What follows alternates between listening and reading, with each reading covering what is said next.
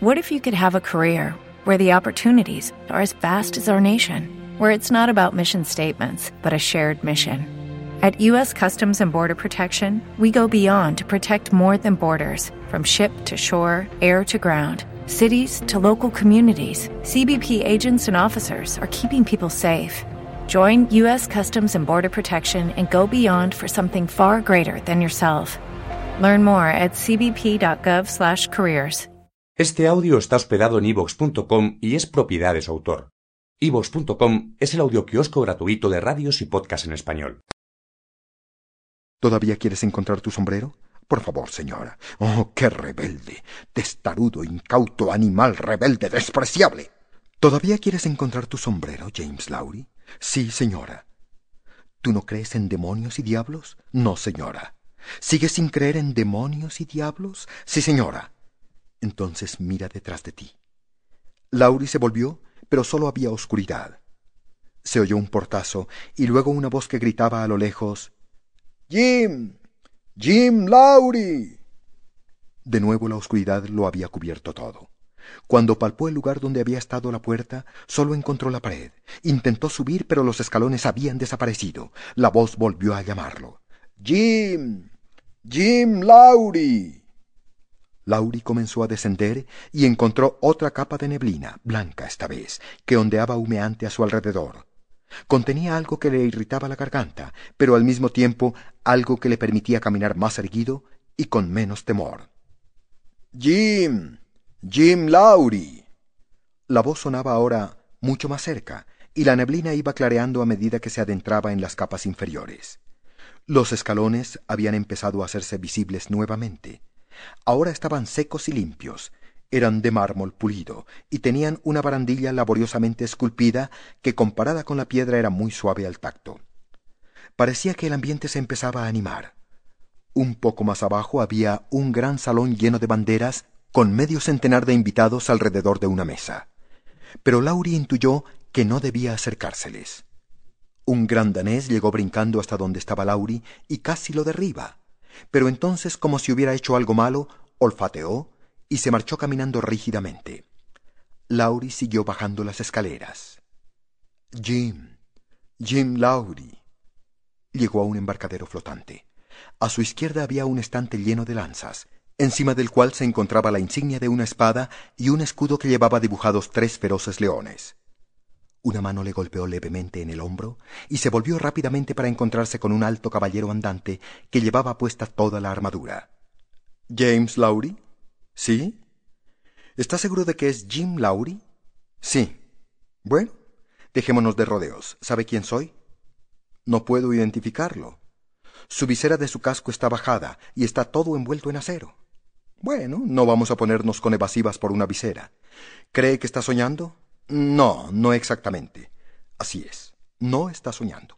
Voy a pellizcarlo. ¿Sí ve? No está soñando. Todo es perfectamente real. Si todavía no lo cree, mire la marca que le dejaron estos dedos de acero.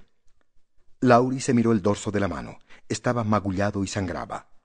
Ahora, en lo que respecta a su sombrero, ¿está resuelto a encontrarlo? Sí. Solo valía unos cuantos dólares, y créame, amigo, que son unos cuantos dólares comparados con el valor de su propia vida. ¿Qué tiene que ver mi vida con mi sombrero? Ahora lo veremos. ¿No le dijo la anciana que si encontraba el sombrero encontraría también las cuatro horas, y que si encontraba esas cuatro horas perdería la vida? Ahora analicemos esto juiciosamente, a la luz del razonamiento frío e imparcial. Un sombrero quizá cueste diez dólares.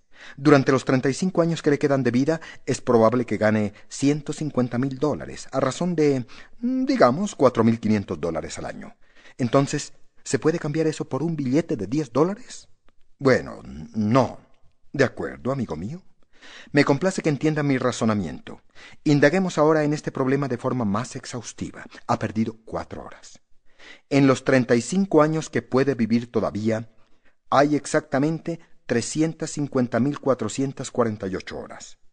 ¿No le parece suficiente tiempo como para cambiarlo por cuatro estúpidas horas? No, pero así que todavía quiere encontrar su sombrero, ¿no? ¿No le preocupa encontrar su sombrero y con él las cuatro horas? Porque están juntos. Pues pensé que cedería. Bueno, Vaya y encuentre su sombrero, encuentre las cuatro horas y encuentre la muerte. Tal vez usted me podría decir qué pasó con esas cuatro horas, aventuró Lauri. Yo estoy aquí intentando salvarlo, no destruirlo. Ahora continúe bajando y se encontrará con una persona. Gracias, dijo Lauri. ¿Y ahora me va a decir su nombre? ¿Nombre? ¿Por qué habría de tener un nombre? Soy un caballero. Estoy lleno de ideales. Lauri se aproximó a él y comenzó a subirle la visera. El caballero no retrocedió, sino que se quedó inmóvil. La visera quedó levantada. La armadura estaba vacía. Se hizo de nuevo la oscuridad. Después de un rato, Lauri hizo otra tentativa de subir, pero de nuevo fue inútil. Casi se precipitó al vacío que había detrás suyo. Se quedó parado, tiritando. ¿Tenía que llegar hasta abajo? Lauri reprimió el instinto de gritar. Se serenó. Luego notó que los escalones producían ahora un sonido distinto, un sonido hueco, como si fueran de madera. Después de un breve descenso, estuvo a punto de caerse al intentar subir un peldaño que parecía de tierra firme. Sí, estaba sobre una extensión llana de terreno. No se había fijado antes en aquel individuo porque iba todo vestido de negro. Un sombrero le tapaba casi todo el rostro, pero alcanzaba a distinguirse la expresión cruel de sus labios. Estaba envuelto en una capa. Portaba una linterna que arrojaba un débil resplandor hasta donde se encontraba Lauri. El hombre sacó un librito negro y alzando la linterna fijó su vista en las páginas. ¿Lauri? Sí, soy yo. Es agradable este tiempo tan oscuro, ¿verdad? Supongo que sí. ¿Cuánto pesa? Ochenta y seis kilos.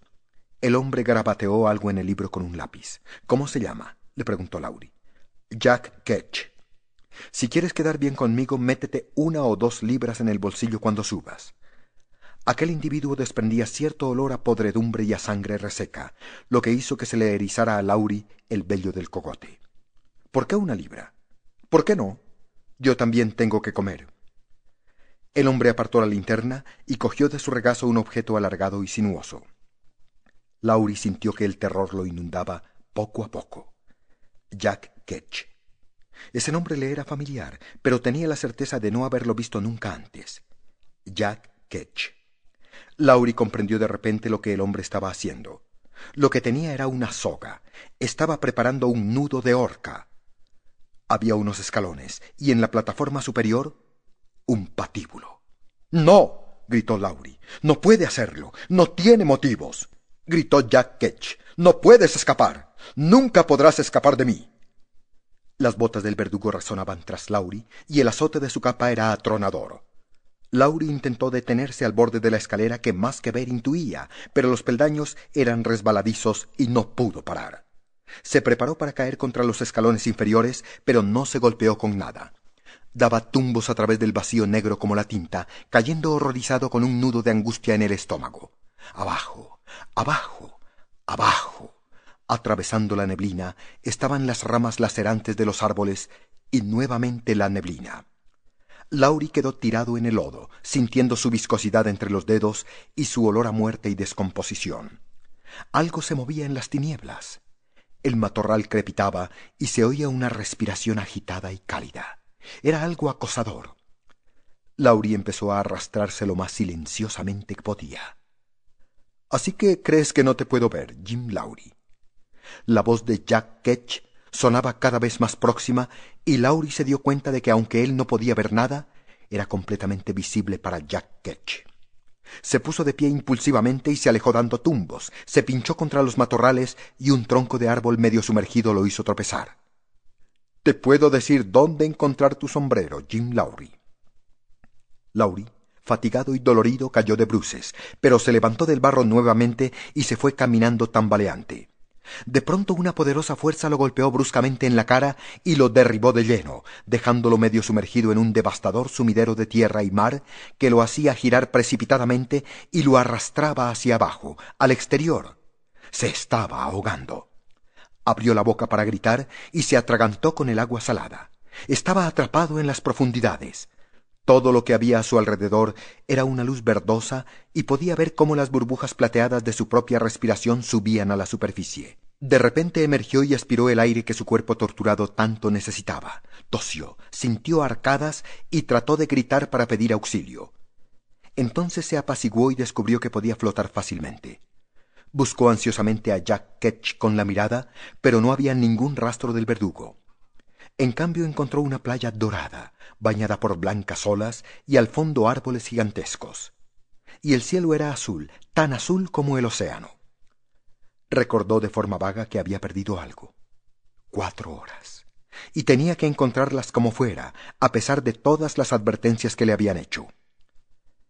De nuevo se estaba haciendo la oscuridad y se levantó una brisa al principio ligera y luego penetrante, y el mar comenzó a picarse. Presintiendo que de las profundidades iba a emerger algo, algo que lo iba a atrapar y que lo arrastraría hasta hacerlo pedazos, comenzó a nadar hacia la costa a través de las tinieblas cada vez más densas. Oyó el estrépito del oleaje al romper. Las olas se desintegraban contra un arrecife. De intentar tocar tierra allí, quedaría destrozado.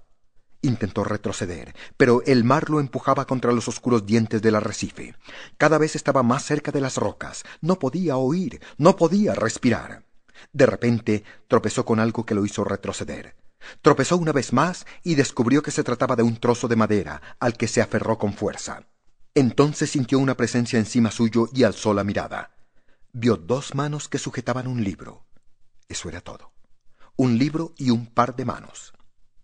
Agárralo fuerte, dijo una voz, y todo saldrá bien. La voz se volvió tenue y lejana, pero eso era porque el rostro cansado de Lauri se había hundido en el relajante cojín de agua, mientras sus manos, medio muertas, se aferraban todavía al trozo de madera. Venga, que un buen sueñecito en la cárcel lo dejará como nuevo. Ay, nunca he entendido por qué la gente tiene que beber. Pero si es el profesor Lauri. Las palabras le llegaban nebulosamente. Dejó que lo levantaran del pavimento mojado. Se sentía magullado y dolorido. A la luz de la farola se veía caer la lluvia en nubes plateadas. El viejo Billy Watkins estaba a su lado sosteniéndolo. Cuando Lauri era todavía un niño, él era un guardia novato. De vez en cuando lo detuvo por ir en bicicleta por la acera y otra por haber roto una ventana y el viejo Billy Watkins todavía podía sostener a Jim Lowry, ahora catedrático de Atworthy. ¿Cuánto tiempo habré estado aquí tirado? dijo Lowry. Yo diría que unos cinco minutos, porque hace un momento pasé por aquí y no vi a nadie. ¿Qué hora es? Son casi las cuatro. El sol ya va a salir. ¿Su mujer está enferma? Vi luces en su casa. No, Billy. Me parece que soy yo el que está enfermo. Me fui a dar un paseo y. ¿No podía usted dormir? lo interrumpió Billy Watkins. Pues lo que es yo me he dado cuenta de que un buen vaso de leche caliente es todo lo que uno necesita para dormir. ¿Se encuentra bien? Sí, creo que estoy bien. Debió tropezarse y caer. Tiene la cara magullada y parece que ha perdido su sombrero. Sí, me parece que lo he perdido. ¿Qué calle es esta? Su calle, profesor. Esa es su casa. No está ni a diez metros de aquí. Venga, le ayudo a subir las escaleras. Bueno, aquí estamos. ¿Quiere que llame al timbre? La puerta está abierta, dijo Laurie. Está muy pálido, Jim. Profesor Lowry, ¿no quiere que llame al doctor Chalmers? No, estoy bien. Dios mío, no lo parece. Pero bueno, usted sabrá. Buenas noches. Lowry abrió la puerta y entró. El agua formó un charco a sus pies cuando se quitó el abrigo. ¿Eres tú, Jim? Sí, Mary. Mary se asomó por la barandilla de la escalera y bajó rápidamente. Estuve a punto de volverme loca. Ya iba a llamar a Tommy para que me ayudara a buscarte. Pero si estás empapado y tienes la cara magullada. ¿Y qué te pasó en la mano? Lauri se miró la mano. Tenía otra herida y parecía como si lo hubieran pellizcado. Creo que me caí, dijo estremeciéndose. ¿Pero dónde? Hueles a algas. Lauri sintió un escalofrío, y Mari, toda preocupada, lo condujo escaleras arriba. Una vez en su habitación lo ayudó a desvestirse, lo arropó con las cobijas y enjugó su rostro y sus cabellos con una toalla. No debí dejarte salir. Pobre Mari dijo Lauri. Te preocupaste por mi culpa. No se trata de eso. Podrías haberte puesto mucho peor. ¿Por qué no regresaste cuando empezó a llover? Sabes que nunca te haría daño, Mari. Claro, Jim. Creo que eres buena, leal y bonita. Calla y duérmete. Lauri cerró los ojos mientras ella le acariciaba la frente y al poco rato se quedó dormido. A la mañana Lauri se despertó con la sensación de que algo iba terriblemente mal. Sentía una presencia a su lado dispuesto a hacerle algo. Paseó la vista por la habitación, pero no había nada. El sol daba agradablemente sobre la alfombra y se oía el ruido de la calle. Era domingo y debía ir a la iglesia. Abandonó la cama y vio su vestido colgado en una silla, pero estaba manchado de barro y necesitaba una limpieza antes de que pudiera volver a ponérselo. Llamó a Mari, pero no recibió respuesta. Laurie fue hasta su habitación y la encontró dormida. Ella sintió su presencia y abrió los ojos. Me quedé dormida y vamos a llegar tarde a la iglesia, le dijo. Pero él le replicó que haría mejor en seguir durmiendo, ya que se había desvelado. Después de bañarse, Laurie volvió a la habitación de Mari y ella le pidió medio dormilada que cancelara una invitación que le había hecho a algunas personas para esa tarde. Laurie se sentía radiante al bajar por la escalera de entrada, pero al llegar al último peldaño se detuvo, temeroso de afrontar el camino. Y cuando finalmente se atrevió a avanzar, descubrió que el camino era completamente sólido esa mañana, y recuperó su alegría. La cafetería estaba prácticamente desierta y el cocinero, que estaba fumando y tomando café, frunció el ceño cuando vio que alguien entraba, pero se le iluminó la cara al ver que se trataba de Lauri. Profesor, le dijo, no lo había visto desde su regreso. Lauri estrechó la mano húmeda de Mike y luego le pidió jamón, huevos y café, añadiendo que debía desayunar pronto ya que iba tarde a la iglesia. ¿Cómo se siente estar de vuelta entre gente civilizada? le preguntó luego Mike, mientras le servía la comida. Me imagino, dijo Lauri sin prestar atención. Mike, un poco desconcertado por la respuesta, encendió otro cigarrillo y volvió a su silla. Laurie comía despacio. Los pensamientos se agolpaban en su cabeza y no lograba apartar de su mente los presagios sombríos de Tommy. Ya casi había terminado de comer cuando se dio cuenta de que la comida no le estaba sabiendo bien. Una sensación paulatina y sorda de temor fue adueñándose de él. El lugar le resultó sofocante de repente y buscó precipitadamente con qué pagar. Después de colocar una moneda de cincuenta centavos sobre la barra, vio de reojo el espejo que había entre las máquinas de café y contempló su propio semblante ojeroso y sombrío, y vio en el espejo que había algo detrás de él, algo espantoso que se acercaba lentamente a su espalda. Laurie se giró bruscamente, pero no vio nada. Se puso de nuevo frente al espejo y no había nada. Cuarenta centavos, le dijo Mike, pero Laurie no le prestó atención. ¿Qué le sucede, profesor? ¿Está enfermo? ¿O es que estaban malos los huevos? Profesor, sus vueltas. Pero Laurie ya estaba en la calle. Avanzaba a grandes zancadas conteniéndose para evitar mirar por encima de su hombro. Hola, Jim. lo saludaron. Laurie lo esquivó, pero luego, al ver que era Tommy, sintió una oleada de tranquilidad. Se ve tembloroso, dijo Tommy. Más vale que te cuides esa malaria. Estoy bien, replicó Laurie sonriente y añadió. Nunca me he alegrado tanto de encontrarme con alguien. Yo también me alegro de verte, Jim. ¿Vas para la iglesia? Claro. ¿A qué otro sitio iba a ir? Pero. ¿Dónde está Mari? No durmió bien y se quedó en la casa. Tommy, hay algo que quería preguntarte. Cuando me fui de tu casa ayer por la tarde, eran las tres menos cuarto, ¿no? Sí, eso creo. Y me marché, ¿no es cierto? Claro, te marchaste. ¿Y solo me tomé una copa? Jim, ¿qué es lo que te preocupa realmente? Tommy, he perdido cuatro horas. Y yo treinta y nueve años, repuso Tommy bromeando. Lo digo en serio, Tommy. Perdí cuatro horas y mi sombrero. Tommy se echó a reír. No le veo la gracia, dijo Laurie. Perdí cuatro horas. No sé lo que sucedió en ese tiempo, y desde que perdí esas cuatro horas me han sucedido algunas cosas. Eh, cosas terribles. Y le describió los acontecimientos de la última noche. Al pie de las escaleras, dijo Tommy ahora con gesto muy grave. Comprendo lo que me dices, y puedo comprender aún más. Dime qué, imploró Laurie.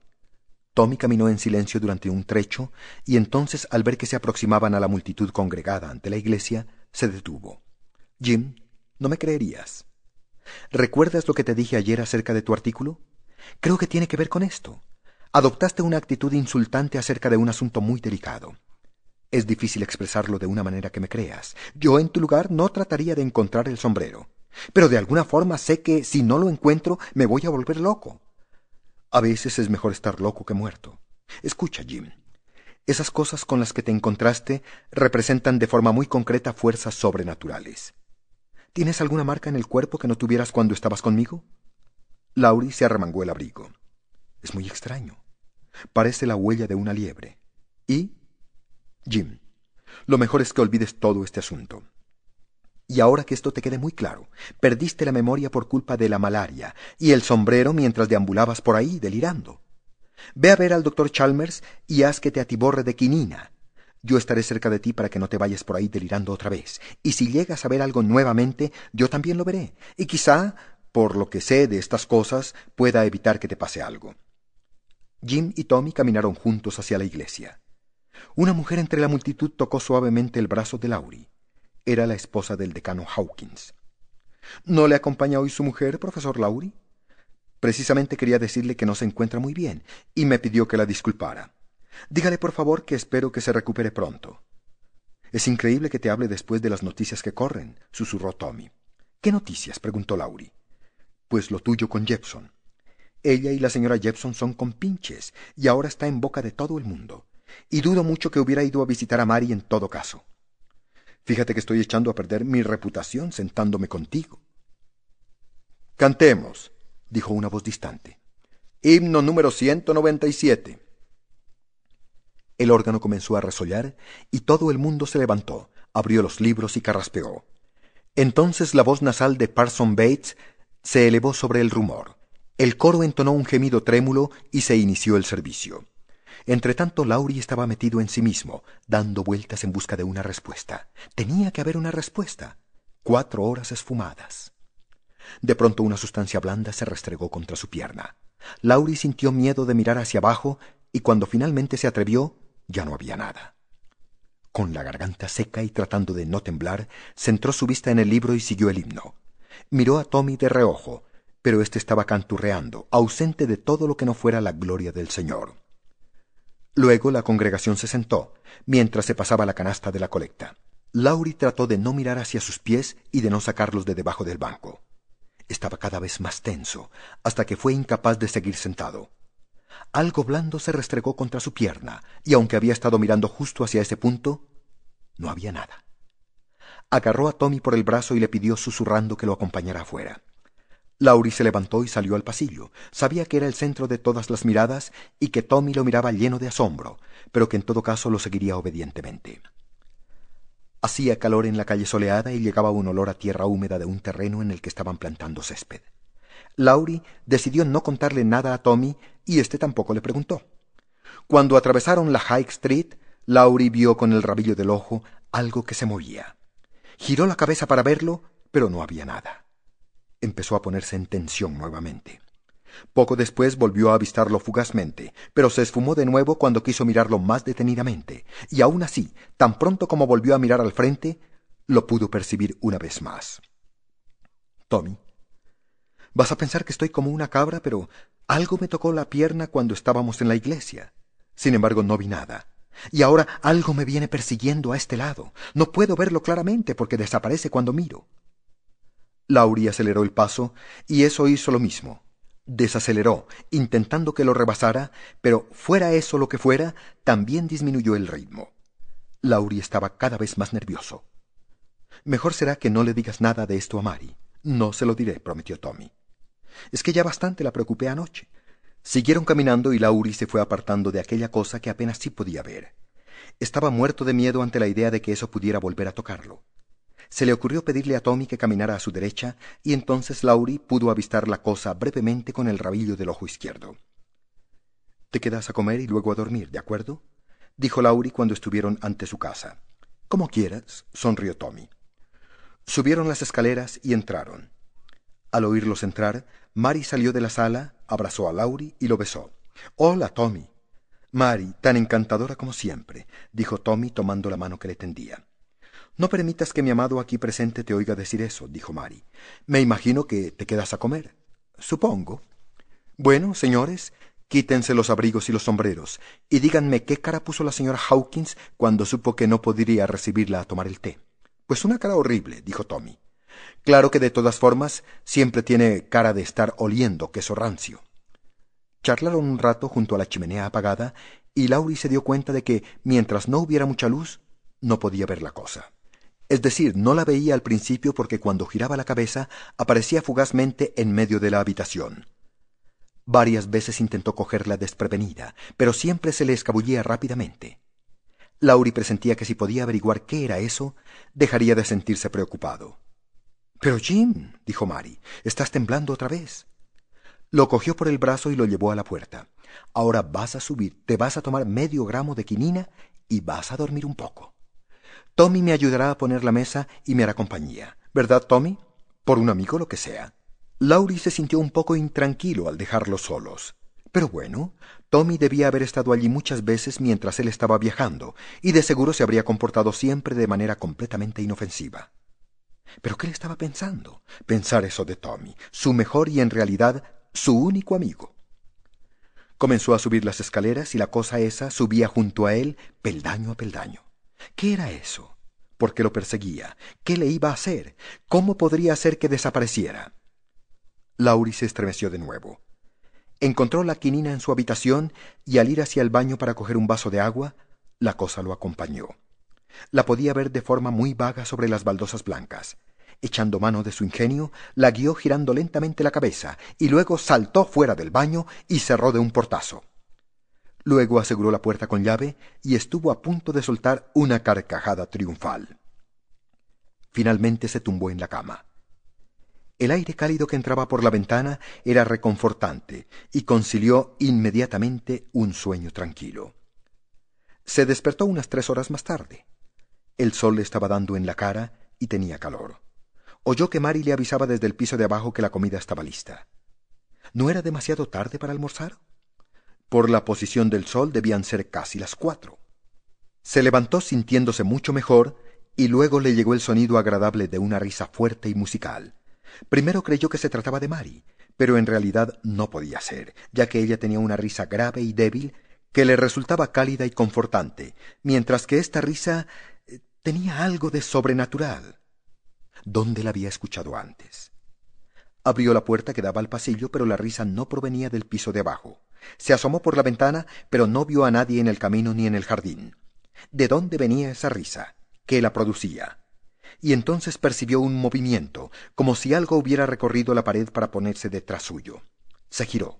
Hubo un revuelo como si algo se hubiera colocado a sus espaldas de nuevo. Se puso a dar vueltas, pero fue en vano. La cosa esa que había encerrado con tanto cuidado estaba otra vez a su lado. Y era el origen de la risa. Y qué risa más histérica. Laurie se sintió exasperado. Fuera lo que fuera, lo mejor sería ignorarla, pretender que no la veía ni la escuchaba. ¿Mary y Tommy podrían oírla? Cuando entró en el comedor la mesa estaba puesta con una brillante cristalería, cubiertería de plata y vajilla de porcelana. Un pollo enorme humeaba en una bandeja, flanqueado por puré de papas. Ya tienes mejor aspecto, dijo Tommy. No durmió nada anoche, dijo Mary. A ver, Jim, a comer. Laurie se sentó presidiendo la mesa y Tommy a su derecha. Miró a Mary que estaba enfrente suyo y le sonrió. Qué mujer más hermosa tenía. Cómo se estremecía cuando ella lo miraba de esa forma. Y pensar que había puesto en duda su amor. Ninguna mujer podría mirar así a un hombre, a menos que lo amara de verdad. Lauri cogió los cubiertos de trinchar y comenzó a cortar el pollo. Entonces el cuchillo dio una sacudida repentina y no lo pudo sujetar. Luego cayó sobre la vajilla causando un fuerte estrépito.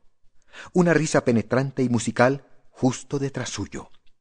Tommy, dijo Laurie tratando de hablar con claridad, ¿te importaría hacer los honores? Creo que estoy un poco tembloroso. Mary se preocupó, pero a Jim se le pasó. Tommy se puso manos a la obra con el pollo y Mary sirvió la ensalada, mirando furtivamente a Tommy llena de admiración. Vaya pollo, dijo Tommy. ¿Y lo que me costó? Dijo Mary. El precio de la comida ya no puede subir más sin chocarse con las nubes. Sí, dijo Tommy y los salarios siguen siendo los mismos. Esto es lo que se llama progreso económico, poner todo a precios tan altos que nadie puede comprar nada. Entonces habrá un excedente que el gobierno adquirirá para tirar a la basura. Verdaderamente hemos progresado desde los tiempos en que vivíamos en las cavernas. Mary se echó a reír y la cosa hizo lo mismo con un sonido horrible. Pero otra cosa extraña estaba sucediendo. Cada vez que Jim iba a tocar el plato, el plato se movía. No mucho, solo un poquito. Con excusa de servirse más salsa, miró cuidadosamente debajo del mantel, pero todo estaba en orden. Volvió a colocar el plato y al aproximarse a él, se movió una vez más. Se sintió indispuesto. Por favor, ¿pueden disculparme? No. no me encuentro muy bien. Jim, exclamó Mary. Será mejor que llame a un médico, dijo Tommy. Estás muy pálido. No, no, no, estoy bien. Déjenme que me acueste un rato. Te tendré la comida caliente, dijo Mary. Era una velada tan agradable, dijo Laurie con gesto apenado. Pero no se preocupen por mí, sigan cenando. Y entonces la risa sonó de nuevo más fuerte y penetrante, y la oscura sombra se deslizó junto a él cuando se precipitó hacia la cama. Laurie se dejó caer. Pero luego, pensándolo mejor, se levantó y fue a echar el pestillo de la puerta. Se tumbó de nuevo, pero no encontró sosiego. Con la garganta rígida y medio indispuesto comenzó a dar vueltas por la habitación. Un reloj en el piso de abajo dio las siete, con toques largos y pausados. Lauri, sentado en la cama cabizbajo, se estiró intranquilamente. Al despertarse se dio cuenta de que algo terrible estaba a punto de sucederle. Trató de extender las fronteras de su conciencia para repasar sus recuerdos uno a uno, pero los desechaba instantáneamente. Nada tenía relación con su condición actual. No sabía qué era lo que podía haber causado. El agudo retintín de una risa llegó a sus oídos. Se incorporó con todos los músculos temblando y vio cómo eso se escabullía a los pies de la cama. Si al menos alcanzara a verlo completamente. Un papel se movía en alguna parte, agitado por la cálida brisa nocturna, como si hubiera alguien en la habitación revolviendo entre sus cosas. Y aunque el cuarto estaba aparentemente vacío, un papel, meciéndose en el aire, cayó a sus pies sobre la alfombra. Lo miró, pero al principio no se atrevió a cogerlo. La curiosidad pudo finalmente con el miedo, lo desplegó y trató de leerlo. Era un tipo de escritura obsoleto y borroso. Lo único que se podía leer, y tampoco estaba muy claro, era una hora. Once treinta. Once y media. ¿Se trataba de una cita? ¿Esa noche?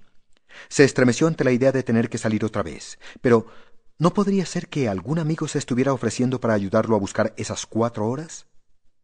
Esta vez sería cauteloso y no bajaría escaleras sin estar seguro de la solidez del fondo. Laurie se levantó e inmediatamente el pequeño objeto oscuro se situó detrás suyo, dejándose ver solo de la forma más fugaz. Empezó a experimentar una nueva sensación en su interior, una rabia nerviosa, como la que puede sentir alguien cuando recuerda que se comportó cobardemente porque Laurie sabía positivamente que estaba actuando como un cobarde. Estaba permitiendo que esas cosas le hicieran perder el juicio, sin tan siquiera ofrecer resistencia. Lo estaban zarandeando como a un espantapájaros en medio de un huracán y se estaban riendo de él. Sus puños se cerraron fuertes como masas. Dios sabía que a él nunca le había faltado coraje. ¿Por qué tenía que replegarse como un villano lloroso y permitir que esas cosas lo aplastaran? Apretó los dientes y sintió el latir de su corazón. Ansiaba entablar feroz combate y derrotar para siempre a lo que estaba tratando de destruirlo. Se puso una gabardina, sacó un Colt 38 de un cajón y se lo metió en el bolsillo. También cogió una linterna. Dejaría de actuar como un cobarde, se enfrentaría a los fantasmas y los destrozaría. ¿A las once y media? Seguro que algo lo conduciría al punto de encuentro, o quizás ya estuviera esperándolo en la calle. Se oyó nuevamente la fuerte risa y Laurie se dio la vuelta para tratar de golpear al objeto oscuro, pero éste lo eludió otra vez. No importaba. Ya se las vería con él más tarde. Salió silenciosamente de su habitación. No había luz en el cuarto de Mary. No tenía sentido molestarla. Tommy debía estar en el cuarto de invitados que había enfrente de las escaleras, porque la puerta estaba ligeramente entreabierta. Tapó la linterna con los dedos, de tal forma que sólo un pequeño haz luminoso bañara la cama, y contempló a Tommy. Sin su mueca irónica, Tommy era realmente un tipo atractivo, pensó Laurie, y durmiendo parecía tan inocente como un niño de coro. Laurie bajó cautelosamente las escaleras, salió por la puerta de la calle y se detuvo en la sombra del porche para observar el camino. La noche era cálida y una suave brisa susurraba tenue y dulcemente a ras del suelo. La luna, que ya casi era llena, flotaba en el cielo despejado, salpicado de pequeñas estrellas celosas. Lauri llegó hasta la mitad de las escaleras y desafió el camino a que se abriera, pero no se abrió. Lauri estuvo a punto de echarse a reír ante ese pequeño triunfo. Siguió hasta la calle y empezó a buscar por todas partes. Todavía no eran las once y media, pero estaba seguro de que si lo esperaban, habría una señal. El pequeño objeto oscuro revoloteó entre sus piernas y se oyó la risa, esta vez más suave, como la de un niño. Laurie ya no se escondería ni saldría corriendo. Esas cosas le habían resultado extrañas hasta ese momento, pero ahora dejarían de serlo. Algo vendría para guiarlo y él tendría valor y lo seguiría. Jim. Vio la silueta de Tommy en una ventana del piso de arriba. Jim, ¿a dónde vas? Algo se movió bajo el árbol que tenía delante. Le estaba haciendo señas. Jim, por lo menos espera que te dé el sombrero. Lo que se había movido reclamó la atención de Laurie más enérgicamente y éste se dirigió hacia donde estaba. Al principio no pudo distinguir de qué se trataba, pero poco a poco vio una pequeña figura vestida con hábitos. No superaba el metro veinte de estatura, llevaba un crucifijo con cuentas al cuello y sandalias de cuero que dejaban entrever sus pies. ¿Recibió mi mensaje? Sí, respondió Laurie. ¿A dónde vamos? Lo sabe tan bien como yo, ¿o no? No. Me reconoce, ¿no? Laurie lo miró más detenidamente. Aquel monje diminuto parecía tener cierto aspecto intangible, como si le faltara sustancia corpórea. Laurie se dio cuenta de que podía ver a través de él. Atisbó el tronco de un árbol y la calle bañada por la luz de la luna. Soy Sebastián. Me sacó de mi tumba hará unos seis años, ¿se acuerda? ¿Los sepulcros de la iglesia de Chesetol? Ah, lo recuerda. Pero no piense que le he cobrado rencor. Soy una persona muy humilde, nunca me enfado, y si tengo que vagar por ahí sin hogar, y si mi cuerpo fue el polvo que su pala esparció, aún así no estoy enfadado. Había cierta vileza en la forma soslayada que tenía de mirar a Jim. Había yacido ahí durante trescientos años, y usted, pensando que se trataba de unas ruinas aztecas, ya que había visto símbolos aztecas en las piedras que se utilizaron para la construcción, me desenterró. ¿Dónde está mi cinturón? ¿Su cinturón? Sí, un cinturón de oro muy bonito. Lo recogió y le dijo al guía ¿Qué es esto? Un cinturón de oro con símbolos de la Iglesia Católica. Pensé que esto eran ruinas aztecas. Una semana cavando y solo un cinturón de oro. Está en el Museo de la Universidad, dijo Lauri. Eso me molestó un poco, continuó Sebastián apenado. Y solo un cinturón de oro. Me gustaba porque lo hice yo, y a todos nos pareció muy hermoso. Convertimos a Raschitil al catolicismo, tomamos su oro y construimos con él recipientes sagrados, y cuando falleció trabajando en las minas, llegamos tan lejos como para enterrarlo con una cruz de oro. ¿Me puede devolver el cinturón? Ahora no lo puedo recuperar. Debe hacerlo. De otra manera no voy a acompañarlo para mostrarle eso. ¿Para mostrarme qué? ¿Dónde pasó las cuatro horas? Laurie reflexionó un instante y luego asintió con la cabeza. De acuerdo. Recuperaremos su cinturón. Laurie caminaba rápidamente calle arriba. La oscura sombra lo seguía a la izquierda, justo fuera de su campo visual, y Sebastián marchaba a su derecha, un paso detrás de él. El edificio que albergaba el museo estaba muy cerca, y Laurie estaba ya hurgando en sus bolsillos en busca de las llaves. La puerta se abrió en la oscuridad, pero Laurie conocía bien el sitio y no encendió la linterna hasta que llegó al lado de la vitrina que guardaba el cinturón. Tanteó en busca de más llaves. Se detuvo, enfocó los objetos que había en el interior. El cinturón había desaparecido. Se giró nerviosamente hacia Sebastián. El cinturón no está aquí. Se lo debieron vender a otro museo durante mi ausencia. Sebastián inclinó la cabeza. Ha desaparecido entonces, y nunca lo recuperaré. Pero no estoy enfadado. Soy una persona muy humilde. Nunca me enfado. Adiós, señor Lauri. Espere, exclamó Lauri. Trataré de recuperarlo para devolvérselo. Lo compraré y lo pondré en algún lugar donde pueda encontrarlo.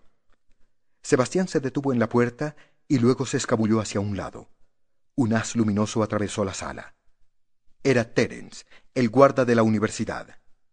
¿Quién anda ahí? gritó Terence, tratando de que su voz sonara decidida. Soy yo, dijo Laurie, deslumbrado al pararse frente al rayo de luz. Oh, profesor Laurie, me ha dado un susto de muerte. Estas no son horas de andar por aquí. Estoy haciendo un estudio, dijo Laurie, y necesito cierta inscripción para la clase de mañana. ¿Y la encontró? No, ya no está aquí. Supongo que la habrán vendido. Jepson vendería hasta a su madre, profesor Laurie, y sé por qué se lo digo. Me bajó el sueldo, y lamento terriblemente lo que le hizo a usted. Yo creo que el artículo que escribió era muy bueno. Gracias, dijo Laurie desplazándose hacia la puerta, temeroso de que Sebastián se hubiera asustado. Claro que se pasó un poco, profesor Laurie. Yo podría presentarle gente de mi tierra que le contaría muchas cosas para las que no se encuentra explicación. No es muy saludable ir por ahí desafiando a los demonios a que lo aplasten. ¿Sí? Estoy seguro de que no lo es, dijo Laurie. Ahora me tengo que ir, Terence, pero si quiere puede pasar una tarde por mi oficina y oiré gustosamente su testimonio. Gracias, profesor Laurie, eso haré. Buenas noches, Terence. Buenas noches, profesor Laurie. Laurie se dirigió rápidamente al lado más sombrío de la calle y tan pronto como estuvo seguro de que Terence ya no podía verlo, comenzó a buscar a Sebastián. Pero todo lo que llegó a ver fue el paso fugaz del objeto que lo acompañaba. Cuando ya llevaba casi veinte minutos buscando, oyó que alguien lo llamaba apagadamente. Oh, dijo Laurie sintiéndose aliviado. Confiaba en que no se hubiera marchado. Si pudiera esperar un poco, yo podría comprar el cinturón de oro. No estoy enfadado, dijo Sebastián. Pero quiere el cinturón, ¿o no? Me complacería mucho tenerlo. Era tan hermoso. Yo lo hice con mis propias manos, con muchas humildes plegarias al Señor, y si bien el metal era pagano, la creación fue obra del amor. Recuperará su cinturón, pero esta noche debe conducirme al lugar donde puedo encontrar las cuatro horas. ¿Entonces está decidido a encontrarlas? Lo estoy. Jim Lowry, me pregunto si sabe lo que le supondrá encontrarlas. Lo que sea, estoy resuelto a hacerlo. Tiene usted valor esta noche. No se trata de valor. Sé lo que tengo que hacer, eso es todo. Jim Lowry, anoche usted se encontró con ciertos seres, sí. Esos seres están todos de nuestro lado, forman parte de las fuerzas del bien, pero usted no perdió esas cuatro horas con ellos, Jim Lowry, ni tampoco conmigo. Tengo que hallarlas. Usted no alcanza a concebir las fuerzas que hay al otro lado. No podría concebir tanto dolor, terror y maldad. Si está decidido a encontrar esas cuatro horas, debe estar preparado para enfrentarse con esas fuerzas. Tengo que encontrarlas. Entonces, Jim Lowry, confíe en mí y le mostraré parte del camino. El resto tendrá que recorrerlo usted solo. Lo seguiré. Las manos diminutas y delicadas de Sebastián trazaron en el aire la señal de la cruz y luego señalaron un camino hacia arriba. Laurie se percató entonces de que estaba sobre una calzada uniforme de color azul que serpenteaba hacia lo alto, como si llegara hasta la misma luna. Sebastián se tocó las cuentas que llevaba al cuello y comenzó a caminar. Lauri miró a su alrededor, pero por más que buscaba no veía el pequeño objeto oscuro, ni escuchaba su risa. Anduvieron un largo trecho, atravesando campos extensos, rodeados de casas en total quietud. Un ser con la cabeza gacha que iba ocultando su rostro se cruzó con ellos. Descendía con pasos lentos y cansados, pero Lauri no acertó a distinguir lo que era. El camino comenzó a presentar hendiduras, como si hubiera estado formado por escalones que hubieran quedado reducidos a escombros. Cada vez más había brotes de hierba entre las grietas, lo que indicaba que era poco transitado. Una cadena nebulosa de montañas iba tomando forma en el horizonte y entonces Lauri tuvo la impresión de que se estaban acercando con demasiada rapidez. El sendero comenzó a serpentear y a bajar por laderas sinuosamente, para luego discurrir casi por el borde interno como si hubiera habido gran actividad sísmica y derrumbes. De vez en cuando notaban temblores, y en cierto momento lo que empezó como un murmullo terminó convirtiéndose en un gran estrépito, y una parte del camino se derrumbó tras ellos dejando un vacío. Lauri empezó a inquietarse por el regreso. Ahora se pone más complicado, dijo Sebastián. ¿Ha escalado montañas alguna vez? No, muy a menudo. Bueno, parece lo suficientemente fuerte. Sebastián atajó atravesando en ángulos rectos el sendero, cada vez más angosto, y trepó fácilmente por un risco casi vertical. Cuando Lauri lo alcanzó, descubrió para su asombro que si bien el peñasco parecía muy alto a primera vista, no tenía en realidad más de ocho o nueve pies de altura y era fácil de escalar. Lo bordearon durante un trecho y luego el camino descendió bruscamente hasta convertirse en un hilo blanco. El viento soplaba un poco más fuerte allá arriba, pero era todavía cálido y la luna brillaba tranquilizadora. Parecían tener buenas razones para pasar inadvertidos, porque ahora Sebastián iba pegado contra la pared de un risco que esta vez sí era verdaderamente alto. Ahora se pone un poco peor, dijo Sebastián. Tenga mucho cuidado. Cuando llegaron al final del risco, una esquina en ángulo recto dejó ante sus manos anhelantes tan solo una pared rugosa. Lauri miró hacia abajo y se sintió ligeramente mareado. Usualmente no le tenía miedo a las alturas, pero aquel risco se erguía hasta el infinito. No se vislumbraba el final, y Lauri se imaginaba cayendo desde semejante altura. En el fondo, un pequeño arroyo que parecía un hilo brillante se abría paso a través de una garganta rocosa, y desperdigados por la pared vertical, empequeñecidos en la distancia, sobresalían árboles como manos tendidas. Sebastián desapareció al doblar una esquina. Lauri se estiraba una y otra vez, pero no lograba ver ningún apoyo. Asomándose mucho, Finalmente vio una saliente y pensó que si se dejaba caer un poco podría agarrarla. Se inclinó y se aferró con fuerza. Ahora estaba apoyado en la saliente con las piernas colgando en el vacío. Continúa, dijo Sebastián. Lauri subió lentamente. Era muy difícil sujetarse a la saliente porque, al ser rasposa, le lastimaba las manos y además estaba ligeramente inclinada hacia afuera. Lauri buscó con la mirada a Sebastián, pero su propio brazo le impedía ver. Comenzaba a sentirse cansado. Sintió náuseas al ser presa del pánico. Presintió que alguien lo contemplaba dispuesto a desasirlo y dejarlo caer. Miró hacia la saliente. Un enorme bulto negro se cernía sobre él y dos grandes ojos luminosos lo miraban malévolamente. Lauri miró hacia abajo. Solo había vacío. Se oyó como un ronroneo y aquel ser oscuro parecía más grande. Luego algo comenzó a desasirle lentamente los dedos de la saliente. Sebastián. No hubo respuesta del monje. Sebastián.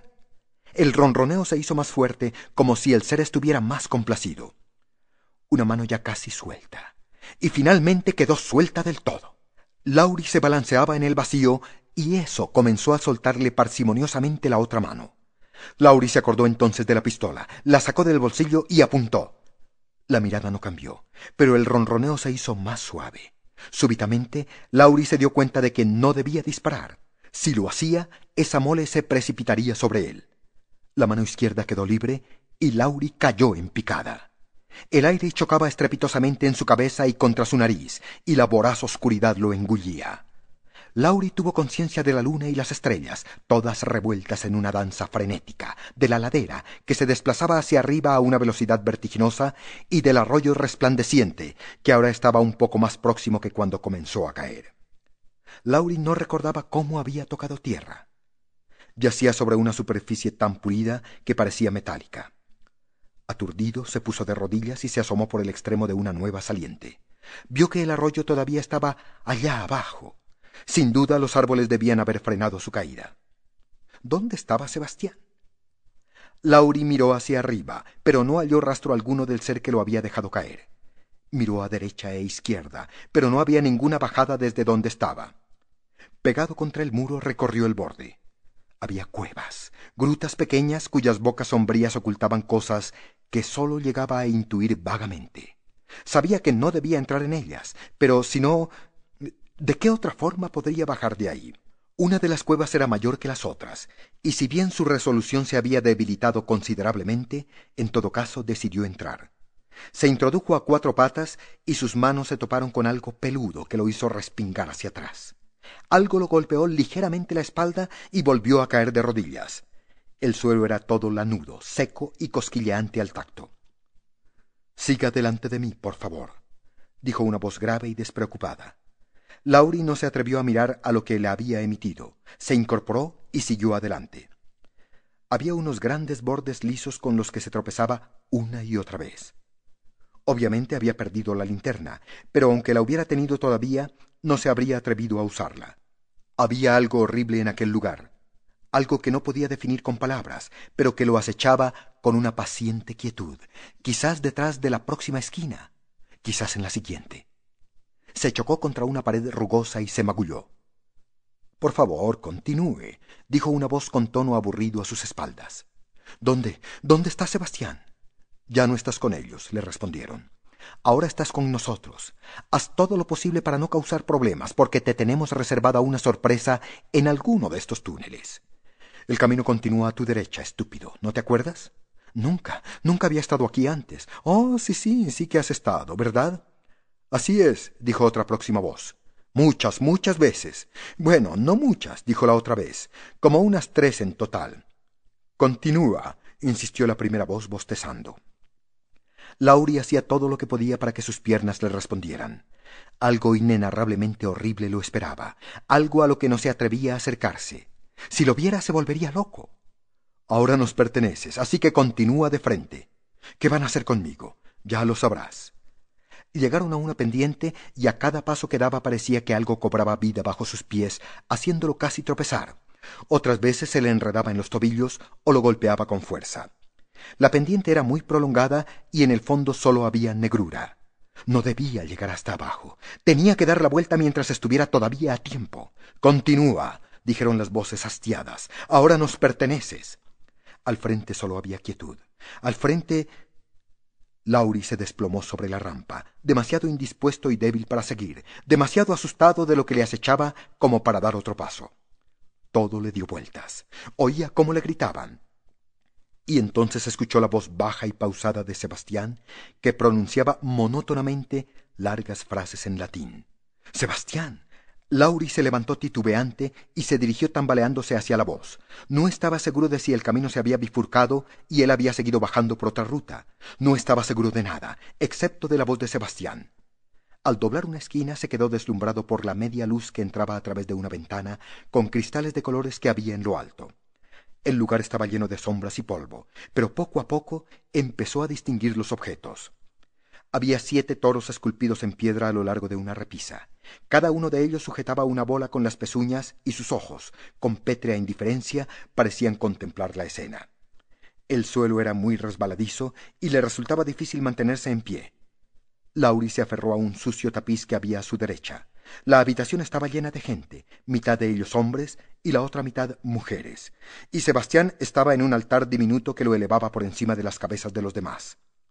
Las gráciles manos del monje hacían movimientos lentos y artísticos en el aire, y su mirada se erguía para recoger los rayos de luz que entraban por la encumbrada ventana. Tenía un libro gigantesco abierto ante sí, sujeto por una cruz y una corona sagrada puesta encima, y a su alrededor en un amplio círculo desfilaban las mujeres. Eran mujeres encantadoras, todas vestidas de blanco, excepto por un reflejo rojizo que surgía de sus capas al moverse. Sus rostros eran puros e inocentes, y sus movimientos esbeltos y pausados. Por fuera de este corro de mujeres había otro círculo, pero de hombres. Estos iban también de blanco, pero sus rostros no eran puros, más bien tenían una expresión burlona y malévola. Sus capas blancas estaban manchadas de algo oscuro que no se molestaban en ocultar. Sebastián oraba y movía las manos para bendecirlos. El círculo de mujeres se desplazaba lenta y plácidamente a su alrededor, pero ellas no lo miraban excepto cuando pasaban frente al altar. Por su parte, el corro de hombres no le prestaba ninguna atención a Sebastián. Y entonces Lauri estuvo a punto de gritar al percatarse de lo que estaban haciendo. A medida que el círculo de mujeres pasaba detrás del altar, los hombres extendían inopinadamente sus manos como garras para tocarlas, y ellas les echaban una súbita mirada lasciva por encima del hombro para recobrar luego de inmediato la expresión inocente al pasar de nuevo ante el altar. Los hombres se daban codazos entre sí, se reían disimuladamente y volvían a extender los brazos en la siguiente vuelta. Sebastián seguía orando, su mirada tierna puesta en el cuadrado de luz. Lauri trató de alejarse, pero el suelo era tan resbaladizo que resultaba difícil, no ya solo correr, sino mantenerse en pie. Entonces descubrió la causa. En el piso había una gruesa capa de sangre. Lanzó un grito. Todos se volvieron hacia él. Sebastián abandonó sus plegarias y le lanzó una mirada bondadosa. El resto de la gente murmuraba, lo señalaba y fruncía el ceño. Una latente disposición a la irascibilidad se hizo patente en ellos. Los siete toros que había en la repisa cobraron vida, lanzando un mugido. Movieron las pezuñas y las bolas salieron rodando, y se pudo ver entonces que se trataba de cerebros humanos. Movieron de nuevo las patas, y los cerebros cayeron dando tumbos, para estrellarse en medio de la masa enardecida, derribando a algunas personas pero sin alcanzar a Sebastián. Lauri no podía correr, no podía respirar. El gentío gritaba ahora enfurecido, convencido de que había sido él quien había arrojado los cerebros. Lauri logró llegar a la rampa justo antes de que lo alcanzaran, y echó a correr tan deprisa como pudo. Una forma sinuosa le cerró el paso. ¿A dónde vas? Lauri la apartó de un empujón y siguió corriendo. Luego lo derribaron de un golpe y alguien gritó ¿A dónde vas? Tienes que quedarte aquí y presenciarlo hasta el final. Pero Lauri se puso de pie y salió como un rayo. El rugir de la masa se iba desvaneciendo pero él sabía que ahora había otras cosas acechándolo, cosas que revoloteaban a su alrededor, intentando cortarle la retirada. Chocó contra una pared e incorporándose, forcejeó tratando de encontrar una salida, pero no la había. El fragor del gentío sonaba más cerca. Se lastimó las manos tratando de encontrar una escapatoria. Surgieron cuchillos relucientes y el manar de su sangre templó el helado filo de uno de ellos. Lauri se arrojó hacia adelante y cayó al vacío. Luego se incorporó y echó a correr de nuevo, atravesando un banco de arena que aminoró su velocidad y lo hizo tambalear. Todavía escuchaba zumbidos a su alrededor. Se había alejado del gentío, pero ¿lograría escapar de aquellas formas? Sebastián. gritó. Pero Sebastián no estaba. Sebastián. Tan solo el zumbido de aquellas cosas sobre su cabeza y visiones borrosas de los seres que lo acompañaban en su huida. La luna brillaba sobre una gran superficie que parecía un lago salado que se hubiera secado. Ahora estaba a cielo abierto y no había ningún lugar donde esconderse o refugiarse. Estaba en un claro y lo asediaban seres invisibles, seres que querían capturarlo. Una forma sombría surgió delante, todavía a cierta distancia. Laurie se frenó y giró para alejarse en otra dirección. Su sombrero, su capa oscura y el objeto que manoseaba le eran familiares. Jack Ketch. Laurie llegó a una hondonada y se precipitó hacia ella dando tumbos. Se deslizó por el suelo y se adentró en un bosquecito sombrío que encontró ahí. Alguien lo estaba llamando, pero no lograba entender las palabras. Algo que lo llamaba y que no debía encontrarlo nunca, jamás. Unos montículos blancos se levantaban en torno suyo, ofreciéndole refugio, y se adentró en ellos. Allí el bosque era más espeso y la hierba suave y protectora. Algo se movió entre los arbustos tratando de localizarlo, y Laurie se tumbó y permaneció inmóvil, aplastándose contra la tierra. Aquel ser estaba cada vez más próximo y su voz era susurrante. Pero entonces la voz se fue alejando, el crujir de las ramas se hizo más tenue y Laurie siguió tumbado sobre la hierba fresca, recuperando el aliento. La luna proyectaba sombras delicadas sobre el lugar y la brisa nocturna era cálida y acariciadora. Laurie volvió a respirar con normalidad y el bombear de su corazón se hizo más pausado. Era casi una sensación triunfal la que estaba experimentando, pero no había encontrado las cuatro horas perdidas. Se incorporó ligeramente y apoyó la barbilla entre las manos para contemplar vagamente esa cosa blanca que tenía enfrente. No había encontrado las cuatro horas. Su mirada se centró en lo que había delante de donde estaba tumbado. Era consciente de estar echado sobre parte de un montículo y de la fresca fragancia de flores que debía haber brotado con retraso esa primavera. Se acercó un poco más a la piedra blanca. Había algo escrito en ella. ¿Qué tipo de escritura era? Se aproximó un poco más y leyó. James Lauro, nacido en 1901, fallecido en 1940. Descanse en paz. Retrocedió. Se puso de rodillas y luego volvió a incorporarse. Todo le daba vueltas. Volvió a escuchar la risa fuerte y aguda y la pequeña sombra oscura se precipitó alrededor suyo para salir de su campo visual. Se dio la vuelta y comenzó a correr alocadamente, lanzando un grito desgarrador. Había logrado encontrar un instante de paz, paz y reposo ante la lápida de su futura tumba. A la mañana siguiente, cuando se despertó, supo por la forma en que incidía el sol sobre la pared que podía quedarse en cama por lo menos media hora más. Normalmente en esos casos tiraba un poco de las cobijas para arroparse y disfrutaba de la pereza. Pero esa mañana era diferente. Un petirrojo estaba posado en un árbol al pie de la ventana, estirando la cabeza hacia un lado y otro, tratando de descubrir lombrices desde aquella altura privilegiada. De vez en cuando se olvidaba de los gusanos y entonaba unas notas de jovial vivacidad, a las que encontraba respuesta desde otro lado del jardín. Una máquina de cortar el pasto estaba en marcha en alguna parte, temprano como era, y su animado zumbido se veía aumentado por alguien que silbaba despreocupada y discordantemente. Se oyó un portazo y un perrito aulló por un instante, pero al parecer luego avistó otro perro y se produjo una furiosa algarabía de feroces advertencias.